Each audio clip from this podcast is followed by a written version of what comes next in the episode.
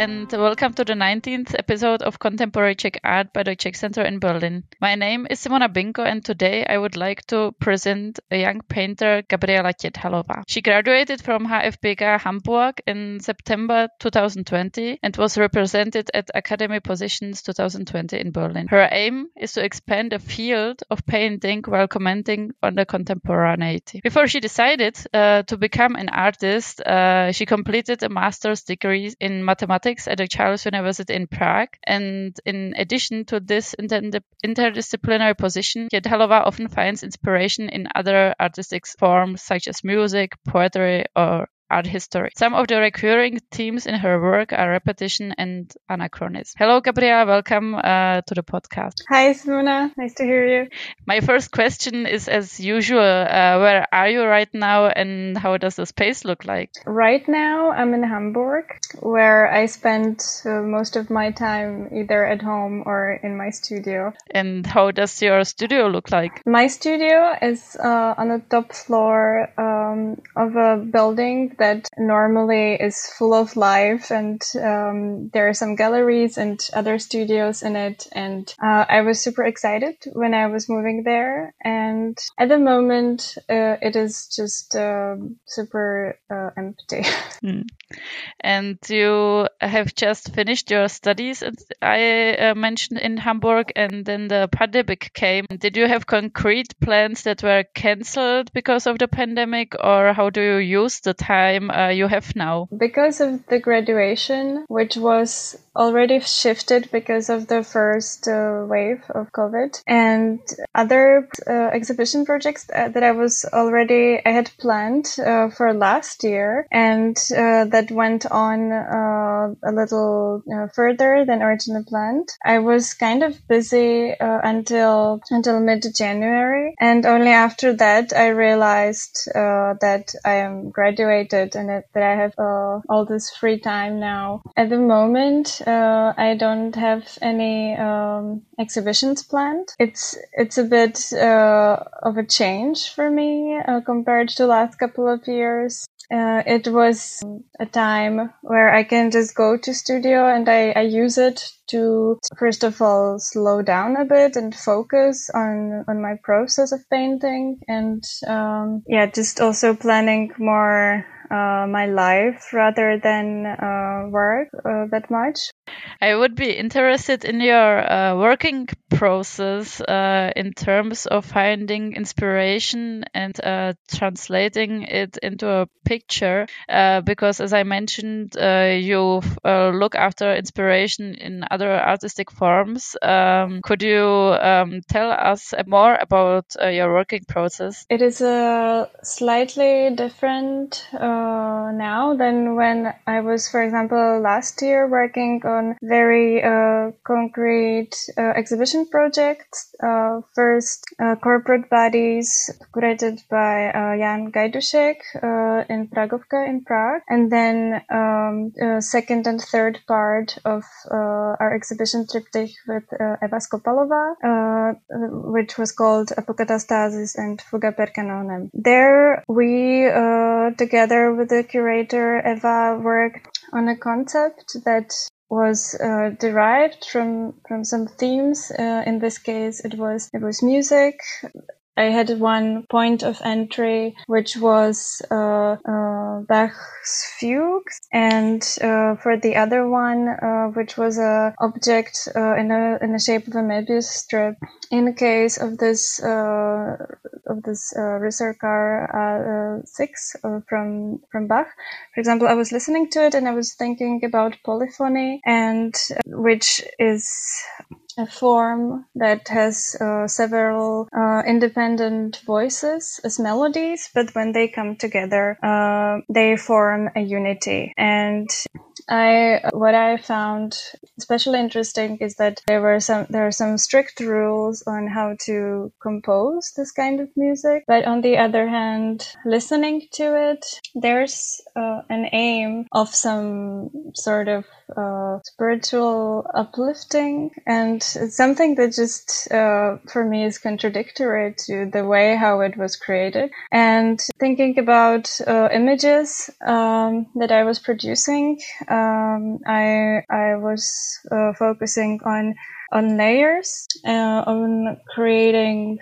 illusionary space and some sort of depth and also playing with uh, different levels of complexity and composition. Yeah, when there is a, a source of inspiration, it's, uh, it sometimes it's a very, uh, it's a concrete thing, uh, like uh, Laocoon or I used sieves from uh, Duchamp's large glass and things like that that uh, I somehow use as extended gestures. Like it is used to create uh, a bigger uh, entity rather than to shift some meaning because the meaning uh, in a painting for me is is created um, on a more uh, physical level classical painting with like um, colors and like stretched canvas that's uh, that comes somehow from the whole body it's not uh, that I have a thought and then I take the thought and I construct something. And this is um, maybe like going around to another uh, uh, way of why I think uh, it's it's similar to music. When I think about um, uh, like um, interpreting a piece um, by a musical instrument, I think there it's even uh, uh, more clear what I what does it mean to that it comes like from the whole body and from this performative act, which I find always difficult to explain to people who are not painters. But to imagine, for example, playing the flute, then the interpretation, the the feeling that you want to put into a piece, that actually that comes from the way how how the person breathe or how uh, what kind of memory is in the fingers that been trained in a certain way. And or it comes from the gut and it comes from uh, you know the producing sound that also then resonates uh, within uh, the body. And um, it's like leaving traces but like in music they they would go in time and on in the painting there like the traces are recorded uh, above each other and it can be altered and somehow it is this meditative state of mind that uh, allows you to be in the present moment but as the time goes it it gets somehow conserved into the material. So the thing you are describing the whole time uh, is also um, you're thinking about the possibilities and the boundaries of a painting and about also using new materials and forms could you may uh, maybe describe in concrete this um, example of using also uh, some materials which are not only canvas uh, in your work? This uh, was amazing uh, while studying at HFBK because uh, we had access to great workshops. And I think I needed, like what I described before was the process of like this, let's say, classical painting. And for me, it was really important, or I mean, it still is, uh, to to draw this line where we can still uh, use um, like i don't want to say where painting ends and starts to, to be something else but uh, a little bit like going to the edge what uh, what the medium can allow us to do like um, what happens to it when uh, there's printing involved like which is like the simplest thing or like collage. But uh, for example example, I was developing uh, this technique of uh, of using laminated surface translucent surface as yeah i don't want to say background because then it started to be double sided so instead of stretching a canvas there was completely different uh, starting point which was to layer fiberglass sheets and um, use some images or um, things that i could even put in between those layers. And then they were uh, covered with uh, polyester resin. And uh, so the creation of the image was uh, somehow starting on an even uh, lower level than when you paint, where somehow the, the wooden frame and, and the canvas are taken for granted in a way. But with these um, laminated sheets that I showed in the show uh, Corporate Buddies, but also um, uh, in in the show Apokatastasis and Fuga per Canone. Thank you so much for uh, sharing your thoughts on the medium of painting. Now I would like to switch uh, the interview to a completely different topic and I would like to ask you about your motivation of uh, coming for uh, the studies to Hamburg and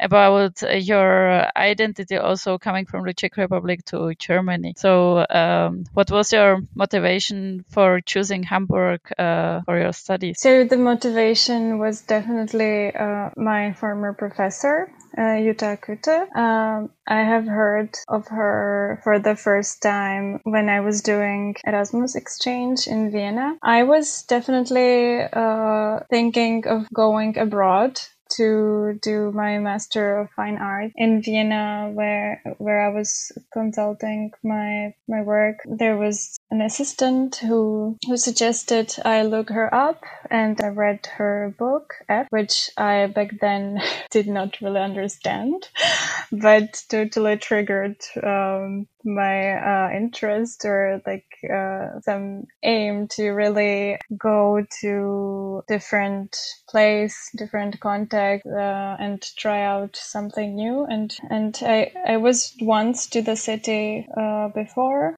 and I was shocked uh, how much I loved it. And and I had this weird thought that hmm, maybe it would be nice to come and spend some years here, which was uh, yeah, which I never thought would happen, but then it did and and when it comes to identity, I I don't know how to respond to this. I think this was never a big topic for me. It was more about, especially like in my twenties, the idea of identity was for me, as you mentioned, like who am I, and like uh, realizing I'm a painter, and this was the struggle. But uh, like where I come from, that uh, I mean, I I, I love Czech Republic, but uh, that's not.